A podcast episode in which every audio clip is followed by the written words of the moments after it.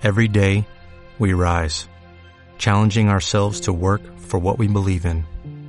At U.S. Border Patrol, protecting our borders is more than a job, it's a calling.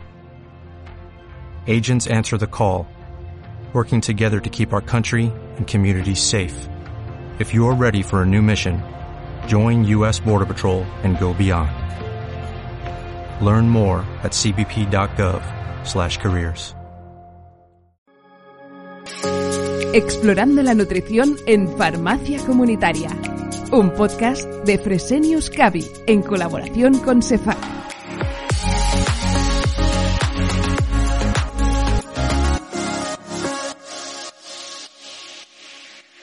Bienvenidos a Explorando la Nutrición en Farmacia Clínica Familiar y Comunitaria. Hoy tratamos un tema cotidiano de tremenda importancia y que a su vez conviene recordar, ya que el día a día en esta sociedad ajetreada nos hace olvidar de la importancia de cuidar la salud, como no, con ejercicio físico. Para hablar de todo ello, hoy nos acompaña Carla Escuder, farmacéutica comunitaria de Tarragona, diplomada en nutrición humana y dietética y miembro del grupo de nutrición y digestivo de SEFAC. Bienvenida, Carla. Hola, gracias, Eduardo. ¿Qué es el ejercicio físico y cuál es su objetivo? Pues primero de todo tendríamos que distinguir y definir los términos. Por un lado, el ejercicio físico se define como la variedad de la actividad física que está planificada, estructurada, que se repite y se realiza con un objetivo, que puede estar relacionado con la mejora o el mantenimiento de, de la masa muscular, por ejemplo. Este se suele realizar mediante entrenos pautados o con un diseño específico. Sin embargo, el concepto de actividad física no solo abarca el ejercicio físico, sino a todas las actividades que implican un movimiento corporal y que exijan un gasto energético. ¿Esto qué quiere decir? Pues que englobaría el, el, trabajo, los juegos, el transporte activo, por ejemplo, subir y bajar escaleras, las tareas domésticas o cualquier tipo de actividad recreativa realizando actividad física, es decir, cambiando a un estilo de vida más activo, sin necesidad de realizar un ejercicio pautado, ya se observa una mejoría en la salud. Además, como tiene una implicación en el gasto energético, es clave para tener un control de peso y un equilibrio calórico. Y si hablamos de patologías, a un nivel adecuado de actividad física reduce el riesgo a padecer enfermedades no transmisibles, como son la hipertensión, la diabetes, cardiopatías coronarias, accidentes cardiovasculares, cáncer de mama y colon o la depresión. Y por último, también previene caídas y mejora la salud ósea en general. ¿Y qué tipos de ejercicio físico hay y qué beneficios aporta cada uno de ellos? Bueno, pues principalmente podríamos clasificar los, los distintos tipos en tres grupos. El primero de, de, ellos sería el ejercicio físico para la mejora de la resistencia cardiorrespiratoria, que hace referencia a la condición física del individuo. También se le conoce como resistencia aeróbica o resistencia cardiorrespiratoria. En cualquier caso, se refiere a los ejercicios que comportan un gasto de oxígeno. Los beneficios asociados a este tipo de ejercicios son la disminución de la fatiga en actividades cotidianas, mejora el rendimiento y disminuye el riesgo de la mortalidad o de padecer enfermedades no transmisibles como las que hemos comentado en la primera pregunta. Además, mejoran el perfil lipídico la respuesta inmunitaria, la distribución de grasa corporal y disminuye la resistencia a la insulina. El segundo grupo serían los ejercicios físicos para la mejora de la fuerza muscular, que estos comprenden el trabajo que se realiza sobre los diferentes tipos de fibras musculares, modificando la condición y la respuesta de dicho músculo. Los beneficios de practicar este ejercicio eh, son muchísimos mantiene la masa muscular, que se va perdiendo a lo largo de, que nos vamos haciendo mayores. También favorece la pérdida de peso, disminuyendo los depósitos grasos y el aumento de masa muscular, que produce un aumento de gasto energético. En reposo, ¿por qué? Porque la masa muscular es un, es un tejido activo, entonces cuando la estimulamos hace que el gasto energético en reposo vaya aumentando. Entonces, eh, este aumento de gasto energético previene la obesidad. Además, favorece el aumento de la densidad mineral ósea en todo tipo de edades, reforzando su resistencia, ya que existe correlación positiva entre la densidad mineral ósea, la fuerza y la masa muscular. Aumenta el metabolismo de la glucosa y la evidencia científica conduce a afirmar que podría disminuir el riesgo de desarrollar diabetes tipo 2. Lo ideal sería una combinación de este tipo de ejercicios de fuerza con los ejercicios de aeróbicos que estábamos comentando anteriormente. Y este conjunto de ejercicios sí que, sí que mejora el perfil lipídico. Finalmente, eh, agruparíamos eh, los ejercicios físicos que están orientados a la mejora de la flexibilidad. Esta es necesaria para la protección de las estructuras articulares y de los músculos y deben incluirse como parte del entrenamiento durante el calentamiento, es decir, antes y a la vuelta a la calma. Antes ayudan a prepararse para la actividad y después ayudan a la recuperación. La flexibilidad la vamos perdiendo a lo largo de que nos hacemos mayores, eh, porque se produce una deshidratación del tejido conectivo. Entonces, realizar estiramientos mejora la capacidad del músculo para, para extenderse y el rango de movimiento de la articulación. Y dentro de sus beneficios, cabría destacar también la reducción del riesgo de las lesiones y la disminución del dolor. Ahora, evidentemente, muy interesante. ¿Nos podrías poner ejemplos de cada uno? Claro. El ejercicio aeróbico tiene muchísimas opciones, es un gran abanico de opciones. Puede ser un ejercicio más ligero, como podría ser andar o, ir en bici, o por ejemplo, subir un poco más la intensidad, corriendo a ritmo más rápido o realizando natación. También dentro de este grupo eh, entrarían los deportes de raqueta y de equipo, como puede ser el fútbol, aunque estos son muchísimo más intensos. Dentro de los ejercicios de fuerza se pueden clasificar de muchas maneras, en función de las articulaciones implicadas, de tipo de contracción o de las cargas que se utilicen. Entonces, simplificándolo mucho y refiriéndonos solo a las cargas que se utilizan, los clasificaríamos en dos. Por un lado, eh, los ejercicios con autocargas, que se caracterizan por utilizar nuestro peso corporal ejercicios que son, por ejemplo, las abdominales, las flexiones o, por ejemplo, los saltos. Son actividades muy interesantes para las personas con baja condición física porque realmente no se necesita de, un gran aparataje. Y cuando hablamos de sobrecargas, nos referimos a la utilización de resistencias externas, como son las máquinas, pesos, mancuernas, gomas. Y como os comentaba, eh, pues estos ejercicios sí que requieren un poquito más de experiencia, excepto las máquinas que van con guías y poleas que, son más fáciles de utilizar. En el caso de los ejercicios de flexibilidad, se distinguirían eh, los ejercicios estáticos y los ejercicios dinámicos. Dentro de los ejercicios estáticos hablamos de los que se realizan sin movimiento, que pueden ser pasivos o con ayuda de otra persona o con un instrumento que nos ayude. Por ejemplo, una goma que nos ayude a estirar. Y los activos es el que no se mantiene en una posición física, sino que son con movimiento. ¿Y qué tipo de ejercicio físico se debe realizar en función de la edad? Em, la, Organización Mundial de la Salud publicó un informe donde distingue el tipo de ejercicio físico y la duración en función de la edad y todos con el fin de mejorar las funciones cardiorrespiratorias, musculares y la salud ósea, además de reducir el riesgo de enfermedades no transmisibles. En cuanto a los niños y jóvenes, que compendrían entre de 5 a 17 años, se debería acumular un mínimo de 60 minutos diarios de actividad física moderada o vigorosa. En cuanto a los adultos de 18 a 64 años, deberían acumular un mínimo de 150 mínimo minutos semanales de actividad física aeróbica o moderada o bien 75 de actividad eh, aeróbica vigorosa. En cuanto a los adultos de 65 años, los minutos vienen a ser los mismos que en, adultos de 18 a 64. Lo que pasa que eh, en cuanto al tiempo de los, aunque sea el, tiempo el mismo, la diferencia radica en que la actividad moderada para el grupo de adultos de 18 a 64 años no es igual que la actividad para adultos de 65. Es decir, para las personas mayores, por ejemplo, se considera una actividad vigorosa la que para adultos será la moderada. ¿Y cómo podemos saber cuál es moderada o vigorosa? Pues para entender esto eh, utilizamos una escala hasta 10. Entonces, una actividad moderada sería la que correspondería a una puntuación de 5 o 6 y una actividad física vigorosa sería la que corresponde entre un 7 y un 8. Además, hay que tener en cuenta que las recomendaciones específicas de ejercicios también dependerán del estado físico y del material que tengamos.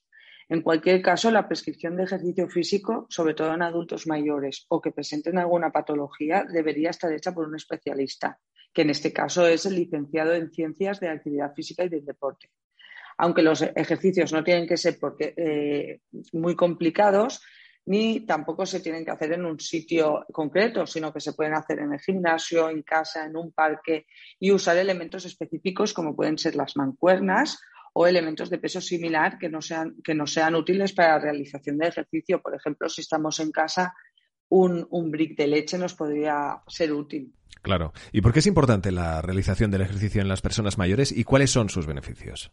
Pues bien, como ya lo explicó mi compañera Rosa Yul en el podcast de sarcopenia y salud muscular, a medida que nos vamos haciendo mayores, sobre todo cuando pasamos de los 65 años de edad, se produce una pérdida progresiva de masa muscular y consecuencia de fuerza. Claro, esto puede provocar la aparición de sarcopenia y esta, eh, como consecuencia, tiene una disminución de la capacidad funcional que afecta de manera significativa a la calidad de vida del anciano, que incluso pueden desarrollar una discapacidad secundaria como el síndrome de fragilidad. Entonces, el nivel de actividad física influye mucho en todos los niveles. En concreto, las actividades aeróbicas, como puede ser caminar o correr, montar en bici o nadar, mejoran la calidad muscular. Y los ejercicios de fuerza y de resistencia nos ayudarán a aumentar la hipertrofia muscular, o sea, el aumento de la masa muscular. Eh, y, y, estas se deberían realizar entre uno o dos días a la semana como mínimo. Por otro lado, en comparación con las personas mayores sedentarias, las físicamente activas presentan menores tasas de mortalidad por enfermedades no transmisibles y eh, una mejora de la capacidad cardiorrespiratoria. Además, se observa una mejora de la salud física y de la salud ósea, perdón, presentando una mayor salud funcional, un menor riesgo de caídas, unas funciones cognitivas mejor conservadas y un menor riesgo de limitaciones funcionales de moderadas y graves. Estamos hablando entonces del ejercicio físico a nivel general, pero ¿qué me dice si una persona tiene diabetes? ¿Debería hacer ejercicio físico? Sí, desde luego. El ejercicio físico es recomendable para todo el mundo. Sin embargo, sí que en este caso tendríamos que distinguir en el tipo de diabetes que padece el paciente. En el caso de la diabetes tipo 1 es más difícil de controlar, por lo que la práctica de ejercicio físico se debe ir adaptando. Es más difícil de controlar porque hay que tener en cuenta el efecto que tienen eh, el, deporte en los niveles de glucemia de, persona, de la persona, tanto los diferentes tipos de ejercicio como su intensidad y duración. En el caso de la diabetes mellitus tipo 2, el ejercicio es un medio fundamental para su prevención y para el control de la glucemia. Por lo tanto, eh, debería estar prescrito el ejercicio físico en este tipo de pacientes siempre. ¿Y en pacientes oncológicos pueden hacerlo sin problemas? ¿Y qué tipo? Bueno, en principio el cáncer es una enfermedad en la que encontramos diferentes subtipos y cada uno de ellos necesita intervenciones diferentes, que a su vez depende de muchos factores. O sea, en general es una, enfermedad un tanto, un tanto complicada en este caso, por lo que su prescripción, la prescripción de ejercicio físico, la debería hacer un, un especialista porque se requiere una atención muy personalizada entonces se tendría que adaptar el entrenamiento a todas las situaciones que se puede encontrar un paciente oncológico. Por lo tanto, sería difícil establecer un tipo de ejercicio en concreto, pero en rasgos generales, los ejercicios aeróbicos y de resistencia muscular serían los elegidos en este caso. La intensidad y la duración sería lo que el especialista eh, prescribiría en función del paciente y de su enfermedad. Pero sí que es verdad que recientes estudios muestran que, hay muchos efectos beneficiosos con una intervención de ejercicio físico complementaria, tanto eh, como condición física como por la condición emocional del paciente. Además del ejercicio físico, ¿qué otros hábitos eh, saludables son recomendables para mejorar la salud? En general, para mejorar la calidad de vida, junto al ejercicio es recomendable, por supuesto, seguir una alimentación equilibrada y sana. Aparte, mantener un buen estado de hidratación y eliminar hábitos tóxicos como puede ser el consumo de alcohol y de tabaco. En cuanto a la alimentación, hay momentos durante el ciclo de vida de los cuales se tiene que prestar una atención especial, eh, como es el embarazo, la lactancia, la menopausia o la vejez. Y en este caso, eh, que nos atañe la VG, siguiendo un poco el cuidado, la línea de cuidado de las personas mayores, sí que tenemos que prestar más atención a la disminución del consumo de calorías, porque a medida que nos vamos haciendo mayores, se producen una, serie de cambios que eh, pueden afectar a, este consumo de calorías, que son, por ejemplo, pues la pérdida de dentadura y entonces hay problemas de masticación y deglución, la alteración del gusto, problemas a la hora de utilizar el cuchillo y el tenedor, falta de fuerza, dependencia para poder hacer cosas, depresión, la medicación que en muchos casos también quita un poco el hambre, por lo tanto sí que tenemos que tener especial cuidado en el consumo de calorías. Además, este consumo de calorías suele ir acompañado de una, disminución de ingesta proteica, porque además la proteína, las carnes, es, lo que más les cuesta eh, digerir, por lo que se genera un catabolismo negativo, pues, produciéndose una pérdida de masa muscular, que se puede traducir en una sarcopenia que antes comentábamos.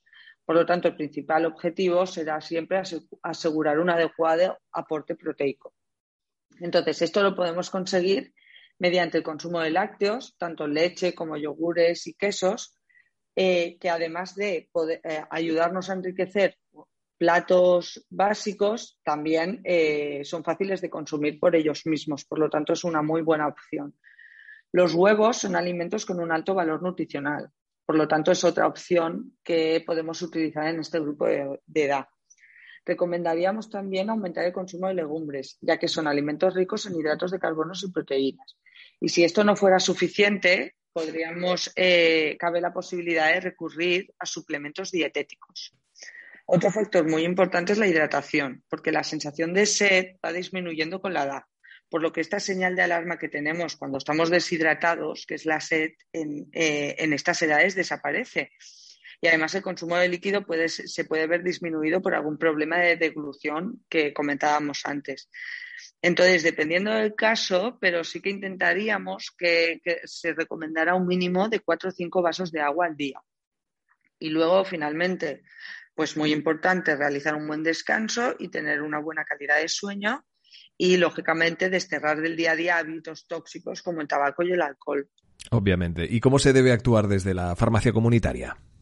Pues en esta situación de pandemia, donde se ha reducido drásticamente las visitas médicas y el contacto directo con el médico es muy complicado, el farmacéutico comunitario se ha convertido aún más en el profesional de primera línea.